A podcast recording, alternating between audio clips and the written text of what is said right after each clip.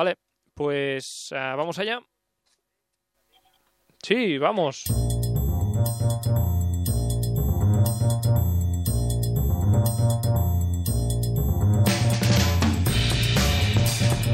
Y bueno, arrancamos este último Stories de la semana volviendo a cambiar de temática, pues que como ya sabéis nosotros cambiamos radicalmente el tema central del programa cada día, igual que cada día se renuevan también los Stories de Instagram.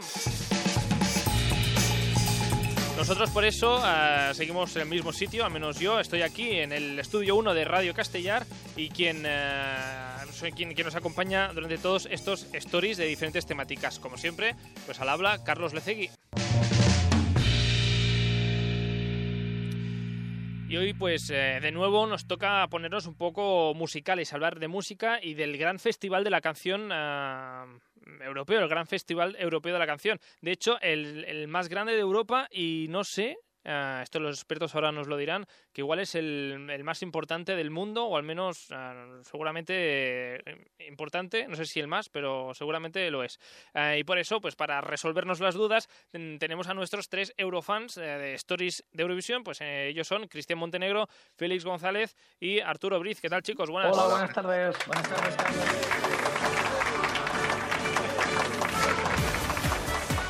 Bueno, uh, Eurovisión, uh, igual el festival de música más, más importante, Félix.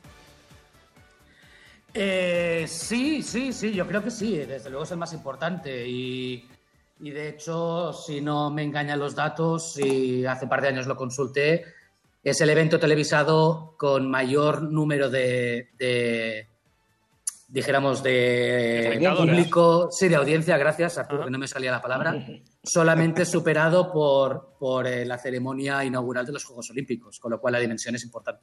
Importante, importantísima. De hecho, uh, seguramente es, es, un festival, un evento que las uh, ciudades uh, luchan por, por, tener en su ciudad. ¿no? Eh, de, hecho, no hace falta irnos muy atrás porque en Países Bajos hubo creo que cuatro ciudades interesadas en, en, en, celebrar el Festival de Eurovisión en sus, en sus ciudades, ¿no? Creo, Arturo. Sí, sí, sí. Aparte de, aparte de Holanda, este año pasado, fueron cuatro ciudades que fueron descartando como, como las, cuando las Olimpiadas eh, hasta que quedó Rotterdam y, y la, la, verdad es que los hoteles suelen saturarse, llenarse, toda esa gente tiene que comer en restaurantes, tiene que utilizar servicios públicos mm. eh, y así... Hacen turismo, hacen turismo. Un beneficio. Lisboa, Lisboa estaba que, que, que, explotaba en la época que, el año que lo hicimos allí, o sea que estaba media España allí, yo, yo recuerdo que, sí. que veías media España allí, era una cosa exagerada. media España. Entonces sí, sí. les interesa, a todos menos a España, ganar el festival por ese motivo. Mm. Bueno, es que y, luego, y... digo, digo que, que, también luego hay, hay, una inversión, que igual es la que no quiere hacer España. Ese era el problema en, en, los tiempos más atrás, más antiguos, dijéramos, porque la inversión de pagar el festival lo cubría normalmente la televisión nacional del país donde se celebraba, pero ahora desde hace unos cuantos años para atrás, compañías de telefonía, o incluso cosméticas, como fue el caso de, de, un año reciente, que se hacen cargo de gran parte de los gastos. Entonces, con la venta de entradas, más todo el marketing que va detrás del Festival de Eurovisión y todo lo que se vende allí, al final resulta un beneficio interesante tanto para el organismo que lo organiza como para la ciudad.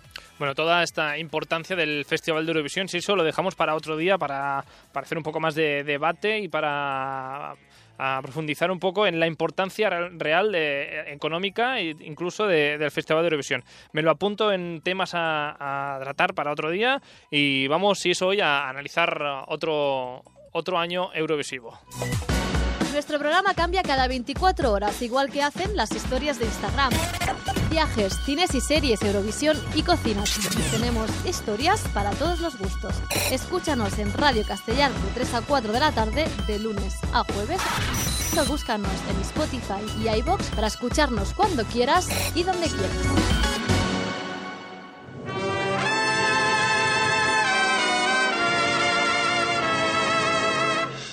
Canto a la mañana que ve mi juventud.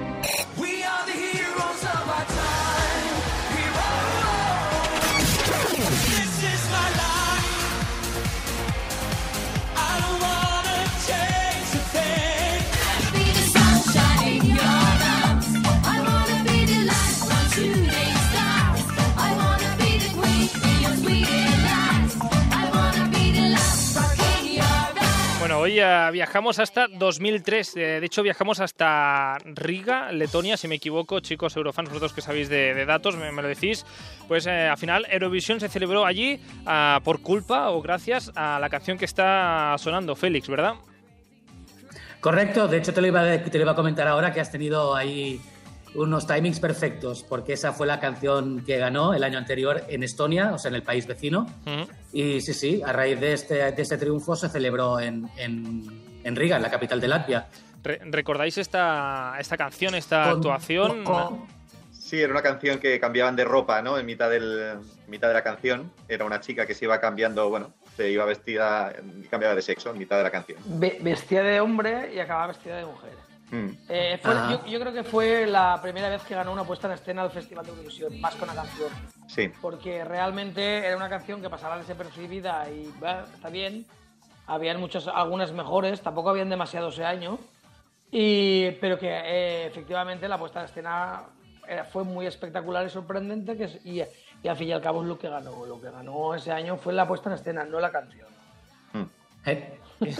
Sí, estaba, estaba- pensaba que ibas a decir algo. De hecho, ah, no, sé si fue, digamos, el, primer gran cambio de vestuario en, un escenario eurovisivo. Sí, sí, sí, así fue. Ella salió vestida con un traje, chaqueta de hombre, con sombrero, eh, corbata, chaqueta negra, pantalones y durante la coreografía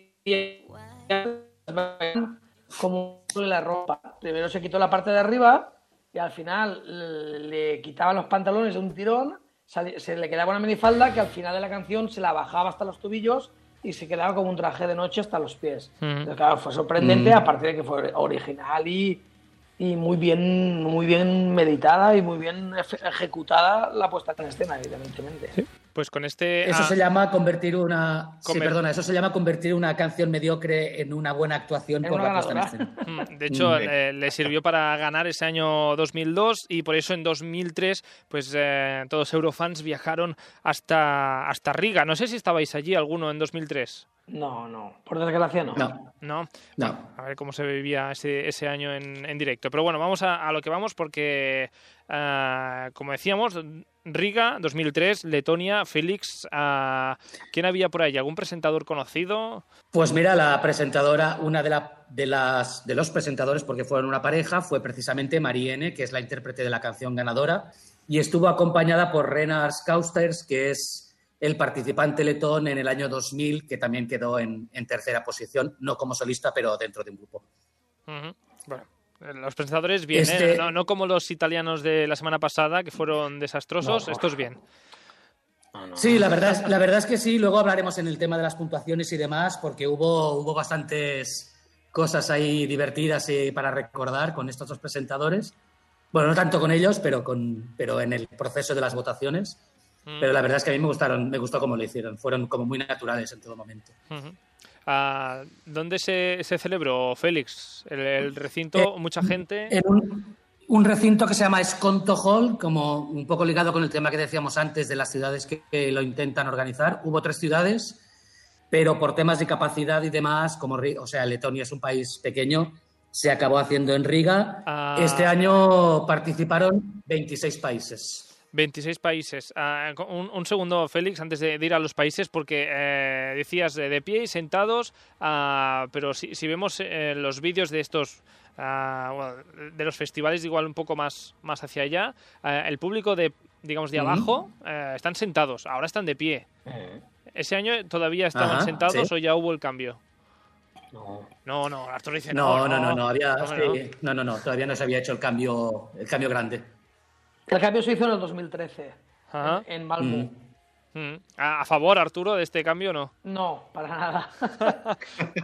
Yo he vivido el festival en directo de las dos maneras y prefiero estar sentado porque lo de estar de pie, eh, poder ver algo bien eh, o algo, es que te, te- te destrozas, te destrozas. Son muchas horas de pie, se te puede mm, poner delante un armario ropero de dos metros, no ves nada.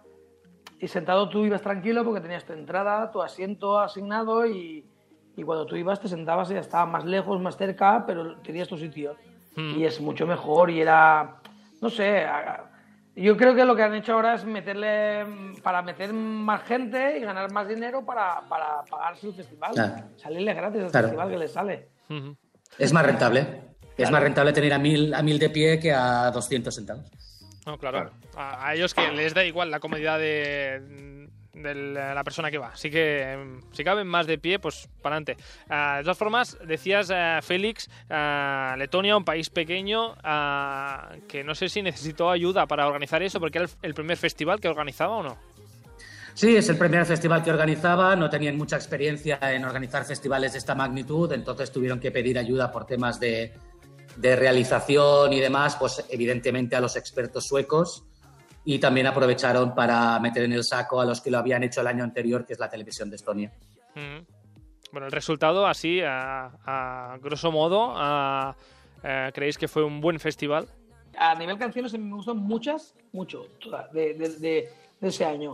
Y aparte, pues eh, el escenario me sorprendió porque el año anterior, el anterior en Estonia fue demasiado, o sea, demasiado no, fue un poco cutrillo, sencillo, así muy de plató de televisión, diríamos, y este ya fue un escenario potente. Sí. Se veía grande, se veía un diseño chulo y a mí me gustó mucho. Es un festival que me encanta. Para que la gente lo, lo recuerde, el anterior fue el de Rosa. El, el anterior fue el de, el de Rosa, entiendo. Sí. ¿eh? Ajá. Vale, para que la Sí, gente sí. seguramente es el que tiene en mente, pues el escenario era ese, el de, el de Rosa.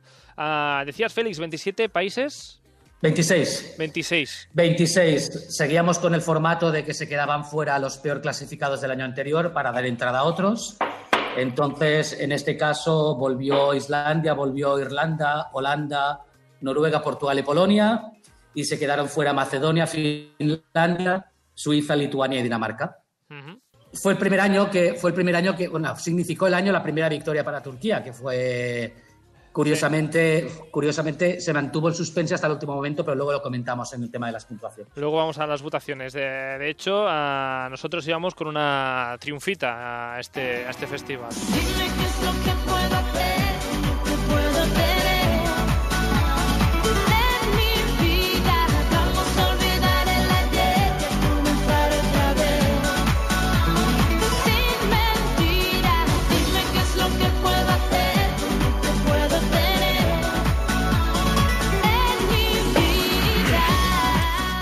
decidido poner esta versión y no la del directo porque menudo desastre.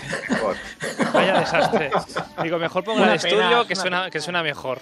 Fue una pena, fue una pena. Sí. Fue Porque una era- pena. la puesta en escena estaba muy, muy currada, muy bien hecha. Los coros Mm. fallaron un poco también. Un Pues poco. la canción. Pero eh, como curiosidad ese año podía yo comentar, que lo sé por gente que estuvo allí, eh, como sabéis, la prensa vota durante toda la semana después de ver ensayos. Todos lo- los acreditados en prensa votan eh, su favorita del día o su favorita del festival o Ujú. cuando acaba el ensayo general, votan la, la prensa. Y ese año, sobre estar eh, países fuertes como Rusia con la Estatú, con, como Turquía, como Bel eh, la, favor- la, la ganadora fue España, o sea, la que iba primero como favorita y como, y como preferida era la canción española. Lo que pasa es que Sí. evidentemente falló un poco eh, en el momento clave y nos quedamos Sí. ahí atrás, pero bueno. Es que la verdad es que Beth, en este caso a mí me gusta mucho su voz y creo que ella desprende mucho en el escenario, pero en este caso falló mucho, falló mucho. O sea, todos, las, todos los agudos del en mi vida, o sea, todos los es que hacía, o sea, estaban desafinados y chillados. El coro estaba ultra alto y también desafinado. Entonces, es una pena porque la puesta en escena, como decías, eh, estaba súper bien, la canción es muy chula. Qué lástima, qué lástima que el director. Tampoco no, no creo que fuera una canción hecha para ella. O sea, yo creo que Claro, no estaba claro. preparado para su voz. Entonces, bueno, es una pena. Sí, las expectativas eran altas, era una canción que, que venía, o sea, aparte, ya en España Beth venía de Operación Triunfo, que en aquel momento era, si no recuerdo mal, Beth era de la segunda edición y era, era un Mm. programa que lo seguían millones de personas en España y no, y no solo en España. Pero la canción, la verdad, desde que se publicó como participante por, por España, tuvo muy buena acogida en general, hasta el punto de lo que contaba Arturo, que se llevó el premio Marcel Besançon de la prensa y de los fans, porque hay tres categorías. Entonces, la verdad es que las expectativas eran muy altas Luego pinchó, no sé si es porque estaba nerviosa o por cualquier cosa, pero el directo no fue lo que se esperaba. De todas formas, eh, después hablaremos de este, de este premio de Marcel Bessenson. A, Arturo nos dará más, más detalles, pero ¿qué actuaciones podríamos destacar, Félix, de este, de este festival? Bueno, podemos ¿Cuáles destacar varias. tú, eh, dime. ¿no? ¿Cuáles Dime, dime, destacarías Carlos. tú al menos? Eh, bueno, no, destacaría, yo destacaría, eh, si me las pides sin orden y demás, yo destacaría, bueno, aparte del top 5, luego destacaría también el Reino Unido, que ahí es importante comentar que es el peor resultado, este año fue el peor resultado del Reino Unido en su historia, con cero puntos, ni un solo voto. Y muy en línea de la costumbre británica de echarle la culpa a alguien que no sean ellos por sus propios errores, pues decían que era producto de, de la mala política o del- de la ne- antipatía de los demás países a raíz de la invasión de Irak, de la guerra de Irak, perdón.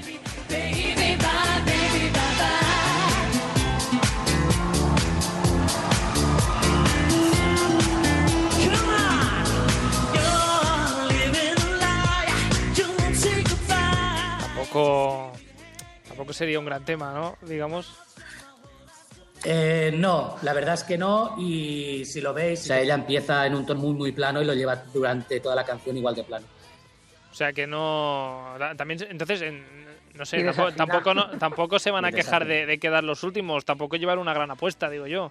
Ellos pensarían que sí, no lo sé. Decían que ella era la las mejores piernas del Reino Unido, pero bueno, es un concurso de cantar, no de, no de piernas. Entonces, no sé, Arturo, si tiene algún comentario extra que hacer.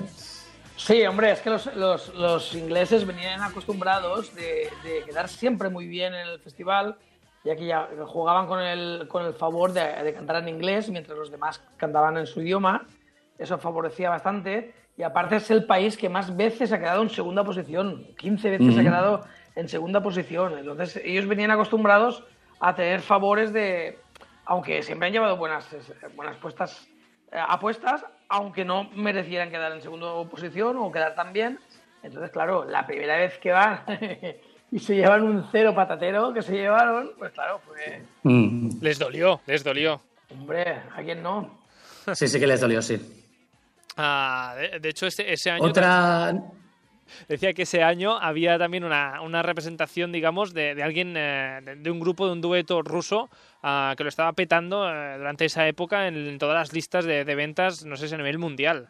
Sí, el dúo se llama Tatu, que acabaron en tercera posición, si no me equivoco. Sí, aquí está en tercera posición. Y bueno, llegaron al festival con ánimo de polemizar, polemizaron, actuaron, la verdad se quedaron muy bien y se marcharon. Eh, desde entonces, la verdad es que el grupo Tatu no sé si ha funcionado muy bien. La canción a mí me gustaba mucho y la verdad es que hizo un papel muy bueno.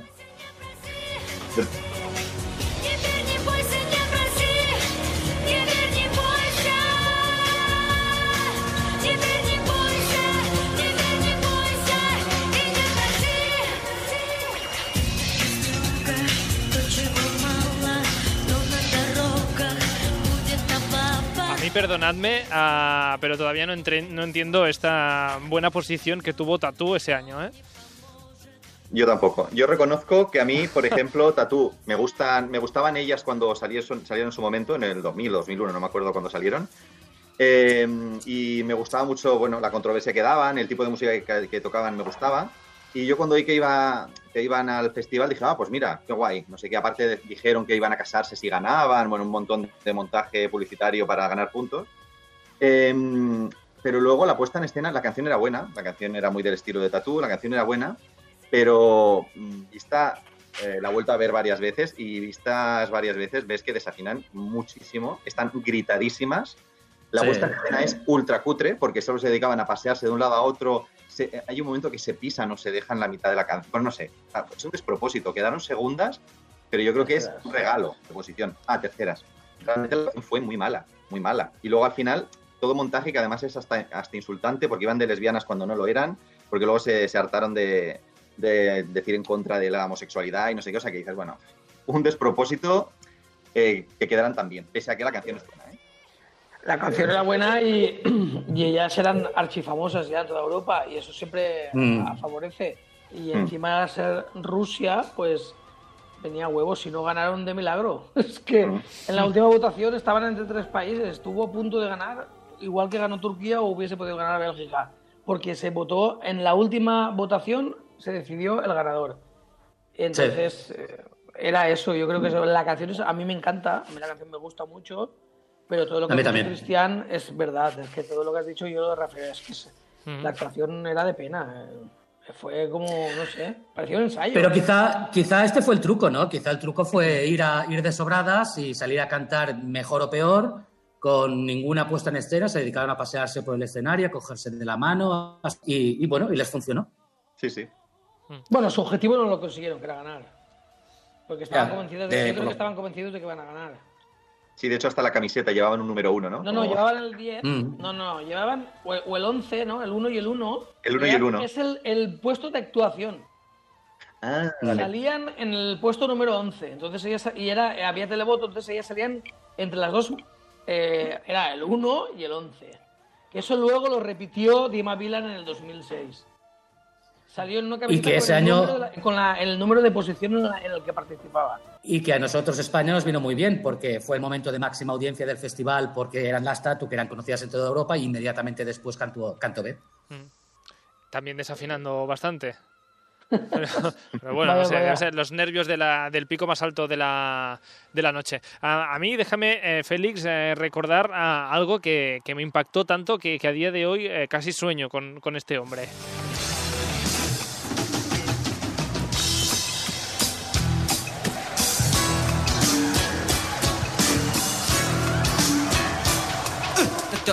Unterschied zwischen Menschen, zwischen Offen und Primaten, der, der, der ist nicht viel größer wie bei Nudeln und Frittaten. Arturo que hasta, hasta lo imita ya, ¿no?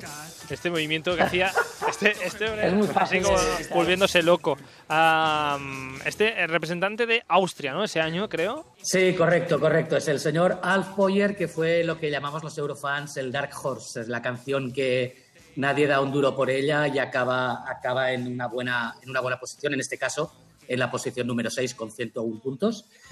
La verdad es que incluso eh, hay un momento que también es interesante de ver en, en YouTube, si tenéis la oportunidad. También hay un gallo muy importante del coro que le acompañaba, y hablo del coro de verdad, porque luego había coro de cartón en forma de animales de granja. Y cantaba, lo curioso de esta canción es que incluso los germanoparlantes nativos no la entendían. Es un dialecto que se llama estirio, que es de una parte de Austria que hace frontera, si no me equivoco, con Eslovenia, no me querría equivocar. Y hasta los ah, germanoparlantes les costó entender la letra de esta canción. Bueno, mira, no sé, igual. eh, por, por eso Yo- igual también ganó tantos puntos. Fue la primera vez que se envió un friki de verdad, o de las primeras que se envió un friki, por lo menos en, la- en estas últimas décadas, a un friki y el cabrió también la tapadora de enviar a otros frikis, como pasó luego. Y, y es que encima yo, yo alucinaba cuando lo votaban y votaban y votaban y votaban. No me lo podía Sí, sí. creer. Yo, yo Sí, recuerdo sí. tener una discusión con mi hermano que me llamaba hasta por teléfono para decirme que el mejor, lo voy a votar, es que guay, era uno. Y yo, bueno, yo desquiciado total, porque no lo puedo. Bueno, Es que es Muy fuerte horrible. No sé, no sé a Cristian, como experto vocal aquí de- de- del grupo, ¿cómo cree, cómo, cómo, no sé, le das una explicación a esto? ¿A que quede tan bien una No. canción como esta? No, la única explicación es lo que ha dicho Félix. Friki o Ravalli, pues supongo que la gente, yo qué sé, pues le hace gracia por decir, ay, mira, qué, qué- qué cosa más horrorosa, porque es que realmente eh, criticar la voz o no la voz es que es horrible. Bueno, sí, desafinaron un montón, el, o sea, el, el coro está desafinadísimo. Y él es que, claro, la dificultad de la canción era menos dos. O sea, es que realmente no tiene nada, nada que decir. Ah, ahora, a Félix, antes de, de explicar qui- quién ganó, quién quedó el segundo y en tercer lugar, antes de explicar un poco el top 3, vamos un poquito a, a explicar cómo fueron la- las votaciones ese, ese año. Porque llega, actúan todos, llegan las votaciones. no sé si habían semifinales, creo que has dicho que no. ¿Cómo fue esas votaciones? No, este año no hubo semifinal. Fue el último año, de hecho, que se hace un festival sin semifinales. A partir de este año ya hubo semifinales. La verdad es que las votaciones fueron muy emocionantes porque, como ha dicho antes Arturo, hasta la última votación eh, no se supo realmente quién iba a ganar, aunque sí que es cierto que durante todo el proceso estuvieron en cabeza eh, Rusia, estuvo en cabeza Bélgica, incluso España llegó a estar, a estar cuarta más o menos a mitad de las votaciones. Y un poco ligado con lo que decía ahora Cristian, eh, hay que tener en cuenta que este año fue 100% televoto. Entonces, el hecho de que vaya un friki, la gente que vota por SMS o por llamada y demás, no está tanto por la calidad musical, sino por el espectáculo. Si hubiera habido jurado como en los años anteriores, posiblemente Austria no, no habría quedado como quedó. ¿A nosotros cómo La- nos fue? ¿Ves eh, en qué posición quedó? Beth quedó octava, empatada con Islandia eh, con 81 puntos. Bueno, ni tan mal, ¿no? No, no, no. No, y luego la, la verdad es que la canción tuvo bastante éxito fuera de las fronteras españolas. Se han hecho versiones en italiano, en ruso, en finlandés. O sea que es una canción que al final ha conseguido un poco el objetivo. El top 3, vamos, vamos directos casi casi al, fe- al top 3, Félix, porque nos queda poquito tiempo, nos quedan muchas cosas de, de que hablar hoy. Ah, en posición número 3, ¿quién, quién acaba? Hemos- lo hemos comentado ya, de hecho, Tatú. La segunda posición fue para Bélgica, que fue prácticamente, si no todo del proceso de votación, fue casi siempre en cabeza o iba- se iba alternando a medida que se votaban los países, con una canción que se llama Sanomi, Sanomi. que curiosamente sí, era un lenguaje ficticio, no, no, era un, no era ningún idioma, era un idioma inventado. Y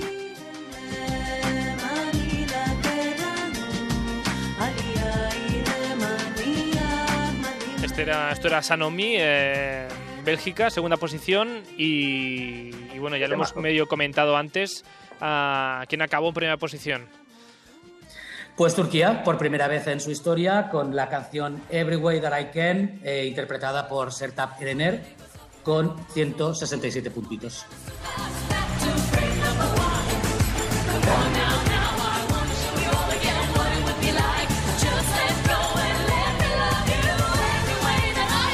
Vaya, vaya año de coros, eh, por cierto, porque Sí, sí. estos también eran bonitos, ¿eh? Es lo que te iba a decir, es otro ejemplo de poca afinación, vamos, sí. porque la verdad es que Y yo, yo he estado viendo, repasando así el, el festival y eso, he estado viendo que digo, no sé si es que a lo mejor la acústica del, del escenario era mala, porque es que muchos desafinaron mucho. Y claro, o sea, por ejemplo, la Sertab, que que yo la he escuchado mucho, no, no el- en el festival, sino en la canción single, y es que en el festival el coro estaba totalmente mm, por encima de ella, o sea, bueno, no, no totalmente, porque ella por suerte tiene mucho chorro de voz, pero es que el- demasiado coro, o sea, el coro tiene que ser un, un coro, no, no, no cantar a la vez que ella. Y, y ella estaba muy gritada precisamente para, para, para llegar a, a superar ese coro y estaba muy estridente. Pese a que tiene un chorro de voz que hace unas notas de cabeza muy, muy potentes y muy abiertas, eh, sí que es verdad que, es, que el coro le jugó, bueno, Ujú. por- acabó ganando, ¿eh? pero realmente estaba bastante gritado. No desafinado, ¿eh? gritado. Pero aparte también es porque bailaban mucho, llevaban una buena coreografía. Yo recuerdo como pequeña anécdota, es que yo conocía todas las canciones de ese año, no había visto vídeos ese año, no pude ver los vídeos, no sabía cómo... Y no me esperaba por primera que ganara Turquía. Me gustaba mucho la canción, pero no me la esperaba ganadora. Creía que iba a ganar Rusia. Pero eh, me acuerdo que la puesta en escena, yo conforme avanzaba la canción, yo, iba como quedándome impactado y se me cortó la respiración de decir, iba aguantando, aguantando, aguantando y cuando acabó dije, wow, o sea, qué, ac- qué, qué actuación han hecho ahí. Sí. Yo, creo, yo creo que ganó también ah, la canción y la actuación que hizo, porque la coreografía era muy turca, tenía todo, todo, todo, era muy del país, ¿no? Aunque era una canción moderna, pero una canción que, que representaba a su país perfectamente. Y, Sí. y aparte, ya te digo, yo creo que, que la actuación quitaba la respiración, al menos a mí. Se nos ha olvidado comentar antes que, me- que supongo que Félix iba a decirlo, pero nos hemos avanzado que la curiosidad, curiosidad de la canción belga que casi ganó es que la cantante era española, era gallega. Sí. Sí, de Lugo. De hecho, sí. cuando España le dio los 12 puntos que los- se los dio, eh, lo agradeció eh, en español. No sé si os acordáis que sale ¡Gracias! Sí.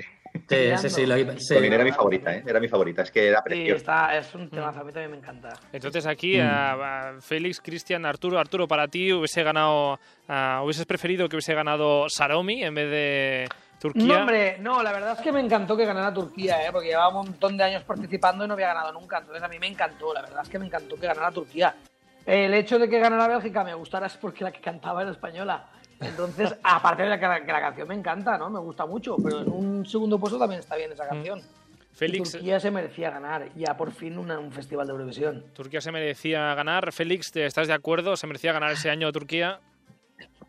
En parte sí, en parte no. No me, no me, es- no me molesta el hecho de que ganara Turquía. De hecho, me alegré por Turquía porque ya, ya para cambiar estaba bien que se fuera el concurso a Turquía.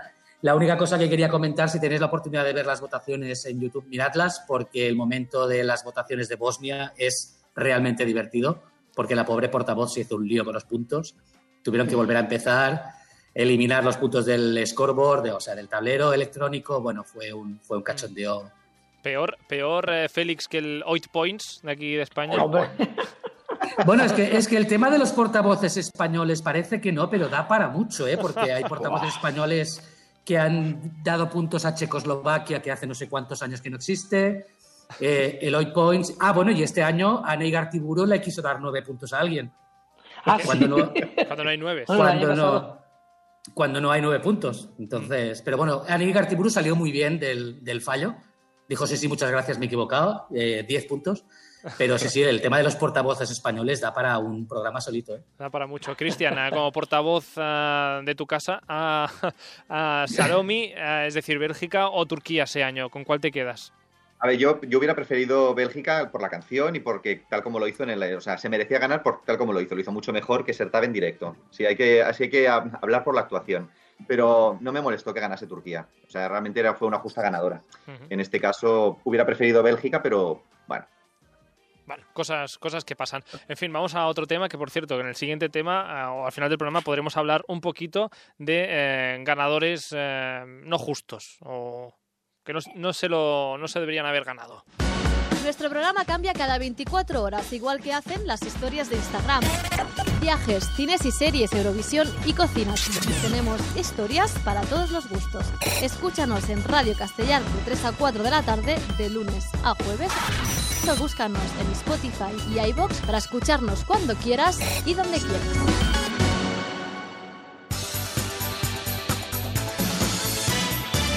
Bien, como sabéis, en este Stories Eurovisivos os explicamos cada semana una curiosidad, una anécdota, aunque en realidad no la explicamos todos, sino que la explica a Arturo, que es el experto en fechas, en curiosidades, porque él seguramente que es un, no sé, un tío curioso ya de la vida en general, A ver, sí, a ver, sobre todo el festival, que está lleno de curiosidades. sobre todo el festival. Pues hoy vamos a hablar de los premios Marcel Bezençon, eh, que son unos premios anuales otorgados en reconocimiento a las mejores canciones que compiten en el festival.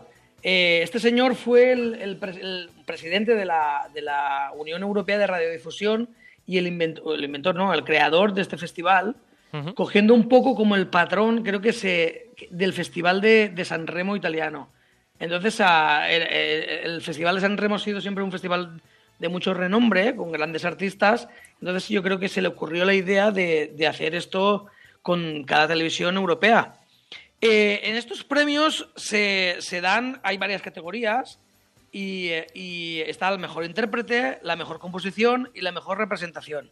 La- el mejor intérprete se da desde el 2010, creo, creo que leí, y ahora son los, lo, lo votan los comentaristas de cada país que van a comentar el festival. Si oímos hablar a alguien durante el festival, el de mejor composición el- lo, da- lo- lo dan los participantes, los mismos participantes votan al, a la mejor composición y la mejor representación lo votan los fans desde la página web de Eurovisión.tv. Creo que el, también el, que- el primero que, que inventó lo de estos votos, lo de estos premios, perdón, eh, fue el, el- el que hoy en día es el no sé cómo, ahora no me sale el nombre, el realizador, ¿no? El, el, El el regidor. promotor del festival, el jefe de la delegación sueca, el Christer, Christer Björkman, ¿no? Que Christer fue, Björkman- que fue Björkman. representante también, creo. Fue representante en el 92 en, en- en- en su mismo país, que quedó fatal. Pero hoy en día yo creo que es el, ese señor es el dueño de Eurovisión. Es el, Sí, sí, sí. el- mm, iba a decir en malas palabras una cosa, pero no. Es el dueño. El dueño, amo y señor eh, de Eurovisión. Duemo- sí, porque al final el festival pasa por donde él quiere. El, el de realizador, productor, eh, de todo. Eh, ha sido ya el de varios festivales, porque el de Kiev también fue, el de, el de Estocolmo, el de Malmo. Bueno, muchos festivales ha sido él el realizador y el. Entonces yo creo que, que es el dueño del festival, porque el, Euro- el, el Melody Festival en la preselección sueca lo, lo lleva él también y luego es lo que proyecta al Festival de Eurovisión. Ah, Está proyectándose lo mismo. comentaba antes. Es justo. Sí, eh, te iba a comentar que es justo un poco también reconocerle a, a Kristen Bjorkman que el festival está donde está hoy en día gracias a una, algunas de las decisiones que él ha tomado.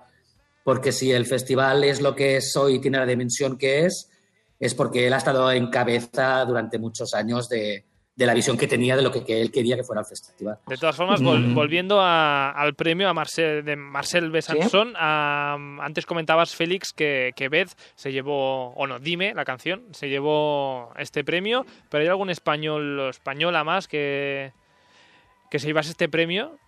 No sé, ¿recordamos alguno? Pues yo la verdad es que no recuerdo ninguno más y la verdad es que el premio Marcel Besançon, ah, no tanto como el Bárbara Dex, está como bastante oxidado, ¿no? La gente no le presta demasiada importancia, Sí. la verdad. No le presta, perdón, no le presta demasiada atención. Eh, yo creo que estuvo a punto de ganarlo. Si no lo ganó, eh. Eh, Yo tengo una foto, una captura de pantalla en la sala de prensa de, de Bakú, en el que está en cabeza ella por, en- por encima de Euforia. ¿eh? ¿Quién, De- quién de has Suecia. comentado, Arturo? Perdona, que se me ha cortado. Pastora Soler. Pastora Soler, vale, que estaba por encima Pastora, incluso de sí, sí, sí. Lorín, este sí, sí, Euforia. yo que- tengo una foto, yo tengo una captura de pantalla del- de un, un pantallazo de, la, de las pues, votaciones allí en la sala de prensa. Primera es Pastora Soler, ella estaba ahí arriba. Bueno, ya hablaremos Entonces otro creo, día. no sé si lo ganó ella al final, pero estuvo a punto de ganarlo seguro. Estuvo a punto a punto. Bueno, en el, fin. el de la mejor representación, claro. Ah, estaremos más atentos a los próximos años de, de este premio Marcel Besançon a ver si nos lo si nos lo llevamos o no. Participa en el programa a través de Instagram, contesta las encuestas, adivina de qué hablaremos en los próximos programas y envíanos tu opinión. Síguenos en stories.radiocastellano. por primera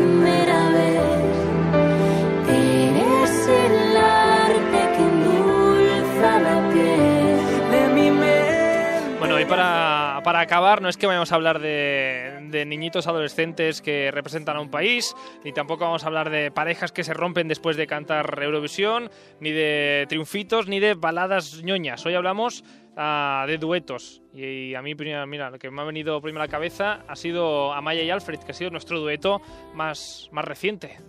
Correcto, dice, dice Arturo.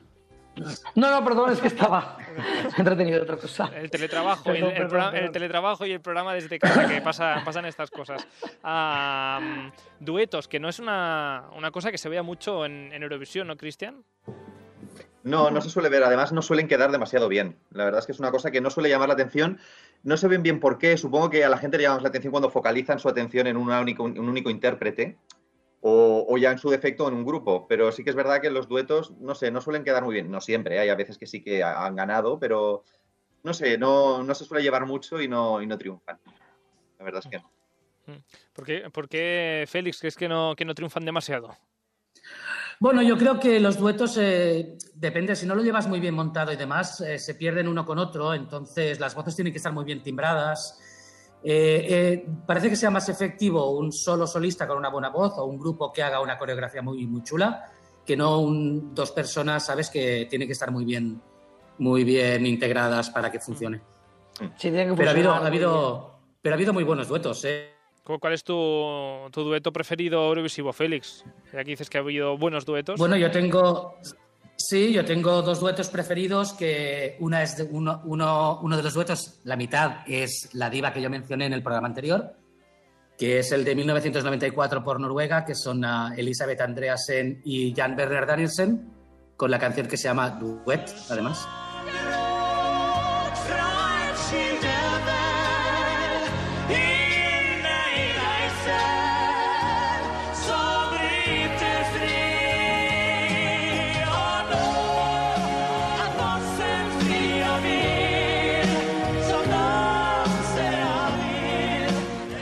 Ya no se hacen canciones como antes, ¿no, Félix? Bueno, esta canción es del año 1994 y la verdad es que una buena canción con dos buenas voces siempre apetece escuchar y yo no me canso de escucharla y ha llovido un poco desde entonces. Son de esas que te pones en el coche y lo das todo.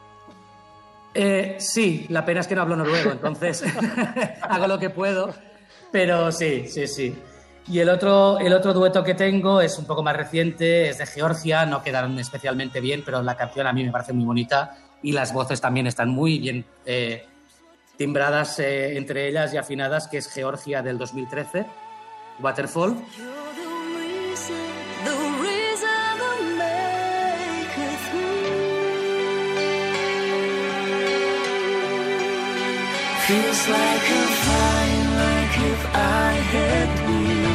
La verdad es que este dueto ni me suena, Félix. ¿No? No, no. Bueno, al final supongo que lo que te tiene que sonar o te tiene que llamar es la canción. Los nombres no te los he dicho porque son impronunciables, por el georgiano. Pero la verdad es que la canción, si la escuchas entera, las voces están perfectas. O sea, no se les escapa en ningún, en ningún momento y la melodía a mí me atrae mucho. A otro le puede parecer horrorosa. ¿No quedaron demasiado bien o No, sí? mí me gusta. No, no quedaron demasiado bien. Quedaron, no, no recuerdo muy bien, pero quedaron por la parte baja de la tabla, media baja de la tabla. Sí, sí. Ujú. Qué lástima, a- a- no sé, en este dueto tan perfecto como dices que quedará tan abajo. Lo que hemos dicho siempre, cuestión de gustos. Cuestión Pues de... esta puesta en escena sí, sí que estaba un poco más elaborada que la del 94, tenía un poquito más de... tenía la niebla esta artificial y fuegos artificiales y demás, pero la canción por cualquier razón pues no enganchó a la gente al público. Pues mira, hoy hemos preguntado a diferentes oyentes y amigos eh, sobre los eh, duetos eh, eurovisivos y de hecho un, eh, un español, eh, Alex, que vive en Holanda, no sé si sabéis si se decantará por algo del país, duetos, no, sabéis, no sé si Arturo sabes por dónde va. No, no, bueno, irá por, supongo por los holandeses del, del 2014, a lo mejor. Pues ahí está, premio para Arturo. Bueno, si tuviera que decir uno, eh, bueno, como ya me he vuelto muy neerlandés, barreré para casa y diré que de Common Linnets del 2014, aunque bueno, yo acabé bastante mareado de tantas vueltas que dio la cámara.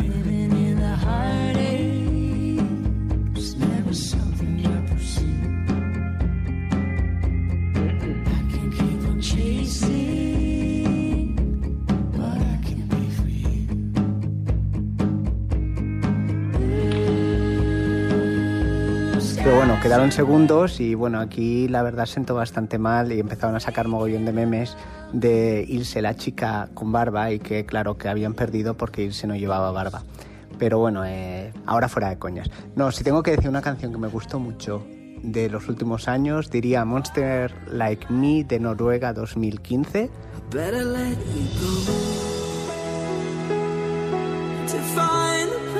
you thought you.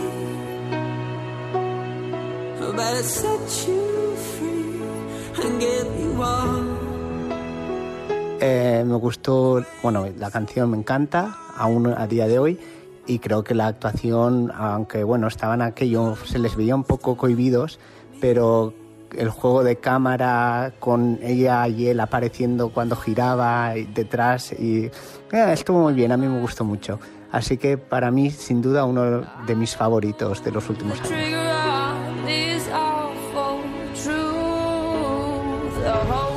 Monster eh, Like Me, no sé si es uno de los duetos que, que te han venido a la cabeza, Arturo, cuando ah, decidíamos hablar de, de duetos. Sí, me, han venido unos cuantos más, pero también es un dueto que gustaba muchísimo y encima tenía muy buenas críticas y muchos eh, gustó muchísimo eurofans, que de hecho gustan y lo hicieron perfecto el día del festival. Ujú. Alex también A mí me, me- me han venido muchos duetos, pero bueno, hay Ahora, muchos duetos en el festival ¿Cuál- buenos también. ¿Cuál te ha venido a ti, Malos. Félix? Ahí digo Arturo. A mí, pues uno de tantos fue, por ejemplo, ese Azúcar Moreno, la, que, ¿Cierto? que tanto hemos hablado otras veces de, de ellos. El de, el de Israel del 2009, que cantaba Noah, eh, la, la cantante israelí Noah que cantaba la, La vida es bella, en la película, ahora mismo no recuerdo, la, la, la otra cantaba con una cantante palestina, no recuerdo el nombre. Samira Watt puede ser o algo Puede así. ser, no lo Sí. recuerdo bien. Sí, sí. Y también fue un dueto que a mí me gustaba, me gustaba la canción, también estaba muy bien. Luego los que ganaron el festival en el 2011, que justo Sí. yo pienso lo contrario que, que Félix, a Félix no le gustan, piensa que es de los peores y yo pienso que el dueto lo hicieron bien, aunque no se penetraban entre ellos demasiado, pero es, la canción es, a mí la canción me encanta, Después- a mí la canción me, me después parece de- muy chula y, y la puesta en escena de ese año, de esa actuación, era exquisita, preciosa, elegante, fina. O sea, Arturo está hablando y Félix está metiendo la cabeza debajo del, sí, pero, del suelo. pero, pero no, Sí. bueno, sobre Luego, luego Félix, era- luego Por Félix, supuestísimo. quiero escuchar tu opinión sobre ese, sobre ese dueto, porque alguno también lo comenta en estas Eso, notas de voz que nos, nos envían. Ah, Cristian, comentaban Holanda a, a, um, Common Linnets. Ah, ¿Bien o no? Sí, muy bien, muy bien. De hecho, era de las de mis favoritas de ese año y es que normalmente es eso, como los duetos también suelen ser una de las, mm, bueno, de los grandes olvidados. eh, a mí Sí. como gran amante de las voces, pues a mí cuando dos voces están muy, muy empastadas y no sé, cuando un dueto está bien hecho es muy bonito, muy bonito. Y la verdad es que ellos lo hicieron muy bien. A mí de como Limenietz era de los favoritos. Se hacían, se hacían sí. ojitos mientras cantaban y de hecho hay otro ah, oyente, otro amigo que también nos eh, recuerda este, este dueto.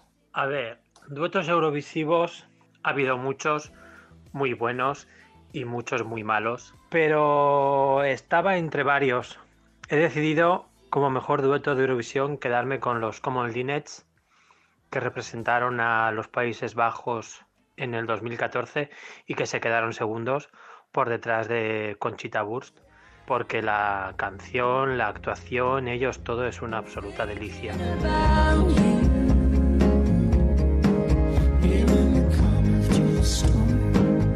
Aunque no me gustaría dejar de mencionar a los Olsen Brothers, que también eh, que ganaron el festival en el año 2000 representando a Dinamarca. Pero personalmente yo como mejor dueto de Eurovisión me quedo con Países Bajos 2014. Ya veo que Félix no le gustan los duetos que ganan porque ha, ha decidido decir eh, Olsen Brothers y también ha puesto caras extrañas. ¿No, Félix? Olsen No, Brothers. ¿sabes lo que pasa? A mí, a mí, Olsen, a mí Olsen Brothers no me gustó nada, la verdad es que no me gustó nada. Eh, Common Linnet sí que me gustó, la verdad es que es una canción muy chula y la hicieron, lo hicieron muy bien. Es aquella canción que la ves actuar y dices, ay, ay, ay, ay, qué daño va a hacer esto.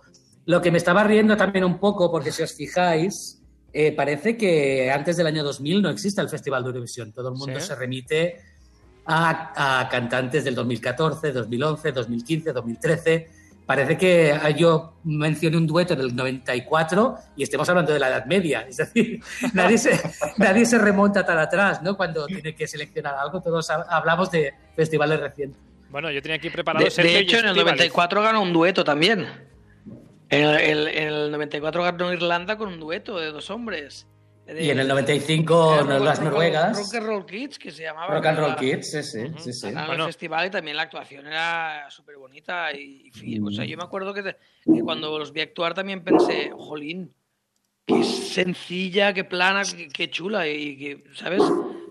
Que ganó otro, otro dueto, que ganó. O sea, que han ganado algunos duetos. Bueno, en y-. El año, el, el año siguiente también con las Bobby Sox en el 85. Ah, claro. Mm, Bueno, y aquí nadie. Bueno, aquí- 85, yo te estaba hablando del 94. Ah, Bueno, pues, perdona, perdona, sí. a mí, me- dejad- sí, oye, a mí sí. dejadme ir más atrás, que como dije la semana pasada, que yo soy muy de cosas eh, oldies, y me voy al 75, Bueno, claro. con Sergio y Estíbaliz. Esta representación eh, española, Sergio Estíbaliz, volverás. Otro dueto, otro dueto, así que no, no, todos, no todos se remontan a, al 2000. A- los seten- el 75 y está, Sergio Estivaliz. de todas formas, otro, ah, otro oyente, Joaquín, que desde Alicante, creo que está un poco de acuerdo contigo, Félix. No hablará de, de los- del mejor dueto, sino del peor. Para mí, uno de los peores duetos de Eurovisión, que es el de él y Nicky en, de Azerbaiyán 2011.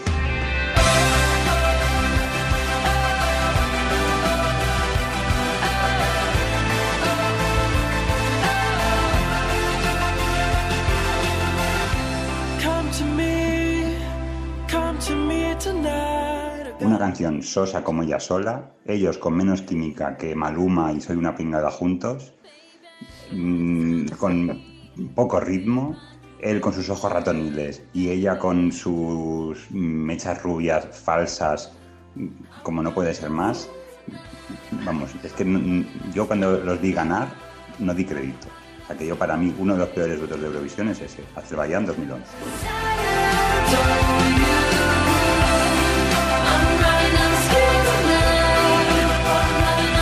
Bueno, para Joaquín también es uno de los peores duetos eurovisivos. Cristian, ¿de acuerdo o no? Entonces a ti, La verdad es que no estoy ni en un punto ni en otro. No, no, la verdad es que no entiendo cómo ganaron, ¿eh? A mí tampoco me gustaban especialmente. Pero vamos, Arturo quiere decir algo.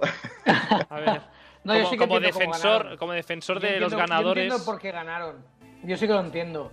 porque fue un año en que no había ninguna favorita indiscutible. Había muchas canciones bien, buenas, pero favoritas no había ninguna. Y yo creo que ahí ganaron tanto ella como la que, que- la que quedaron segundo, que fue Italia, son un poco incomprensibles, pero es que los votos se repartieron mucho entre... O sea, normalmente en unas votaciones de un año te fijas cuáles son las preferidas, que aunque José Luis Urribar en Gloria esté, eh, se daba el entendido de que sabía quién- a quién le iban a dar los votos, eh, tú sabes más o menos porque es la opción de la gente votar a unos 10, 12 países las más votaciones.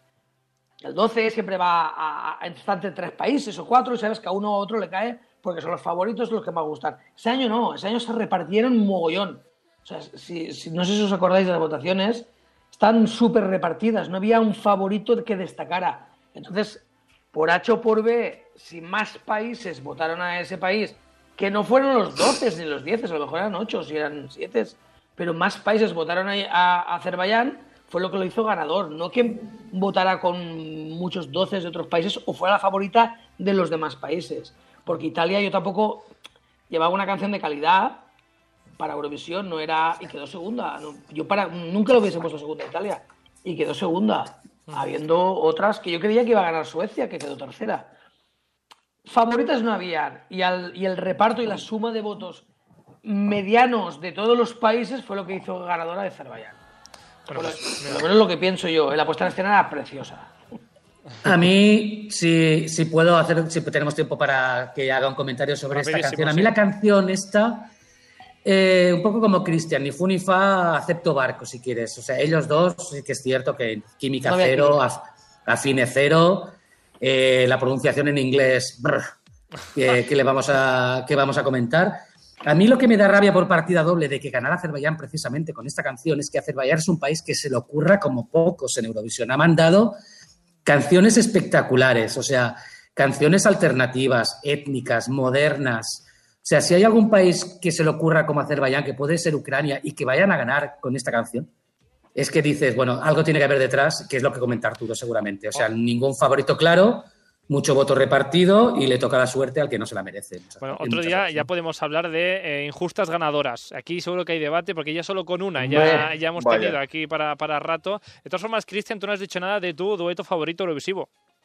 Bueno, yo voy a hacer un poquito de trampa, porque sí que es verdad que hay, que hay muchos, pero yo eh, voy a decir uno de una preselección. o sea, una, una, Para- una canción que estuvo en la preselección, eh, una canción que estuvo en una Sí, del preselección y, que no llegó nunca a Eurovisión.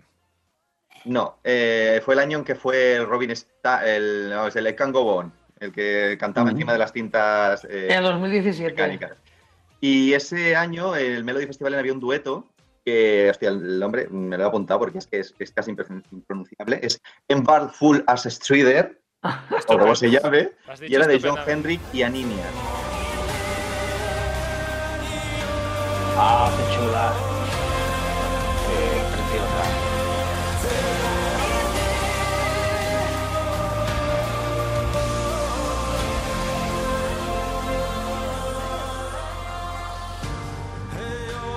Preciosa, dice Arturo. A Cristian que sonríe y Félix que pone Sí. cara de no sé qué estoy escuchando ahora mismo. Eh, exactamente, yo iba a decir no sabe, no contesta, porque yo tengo par- eh, como principio no ver el Melody Festival. Porque si, si veo el Melody, entonces me tengo que tragar la preselección lituana, la rumana, la polaca y la portuguesa. y ya no me da, pa- no me da la vida. yo. Félix, te- tengo que decirte que si veo, veo una y solo es la, la, la de Melody Festivalen y eso igual hasta solo la final. Porque si me tengo que tragar todo lo de antes, no, no me da la vida para tanto. Cristian, ¿por qué, Sí. ¿por qué esta canción? Bueno, yo es un poco por lo que he dicho en los otros programas, ¿no? Yo soy un gran amante de las canciones un poco étnicas o, o un elemento más tribal o, no sé, del folclore. Y esta canción, desde que sale el vestido de... Con, el vestido es horrible, iba vestido con un traje tradicional, étnico, así.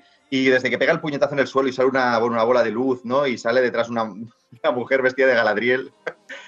Y, y no sé, creo que es una buena fusión de música étnica con un poco pop, digamos, ¿no? Que es la parte que canta ella. Y ostras, no sé, la encontré una canción súper bien encontrada porque es eso, ¿no? Moderniza una parte que podría ser muy a lo mejor que no gustaría tanto, como es una cosa muy étnica 100%, y creo que lo han conseguido. La voz de él es muy buena Y bueno, ella no es tan buena, pero bien, creo que hacen un buen tanto.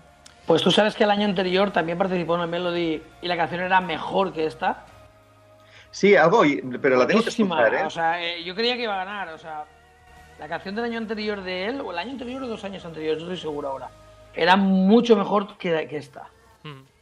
Búscala, que es preciosa. Pues la voy a buscar. también. De todas las eh, formas, yo estoy un poco aquí indignado porque hemos hablado de muchos duetos y todos muy románticos, igual todos con un punto ñoño incluso, pero nadie ha hablado, mm, al menos tenemos un, tenemos un oyente que sí que ha hablado de este temazo, dueto y una petardada también. Evidentemente no voy a elegir al Maya y Alfred, que me parecen un poco mojón, y me voy a quedar con mi dueto favorito porque me encanta la canción y porque me vengo arriba con ella, aunque no creo que sea el mejor dueto de todos los que han pasado por Eurovisión, pero me quedo con Euroband de This Is My Life de Islandia. This Is My Life. El chonismo ahí en estado puro de los nórdicos. Me encanta.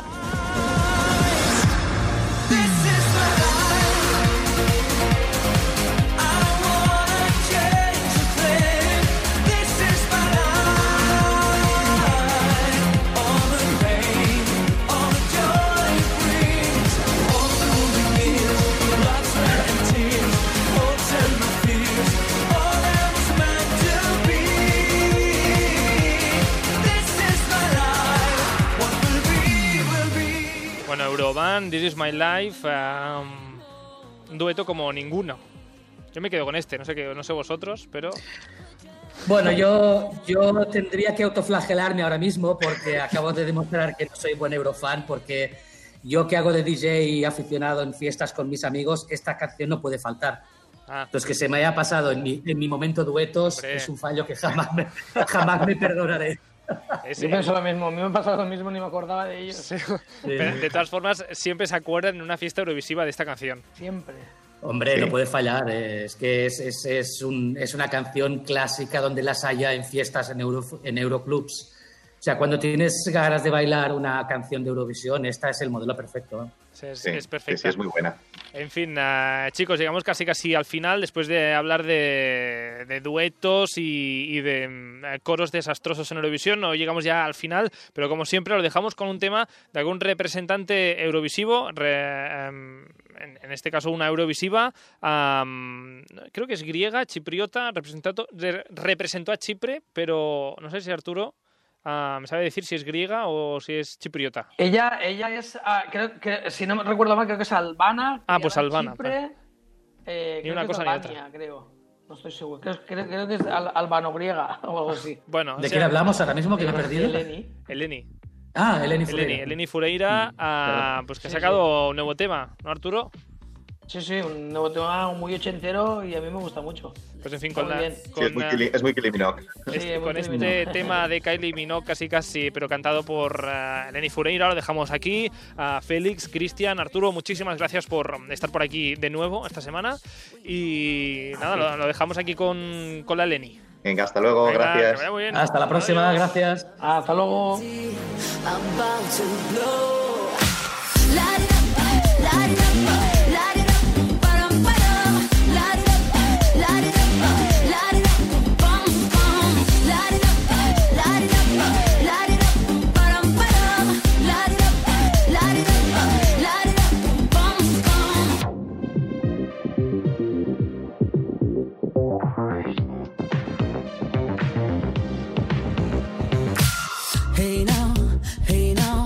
We're shining so bright, like fireworks over the night sky. Hey now, hey now, you burn me just right on red alert, igniting my mind. I'm gasoline, and you are my fire. Love is TNT, about to blow. Light it up, light it up,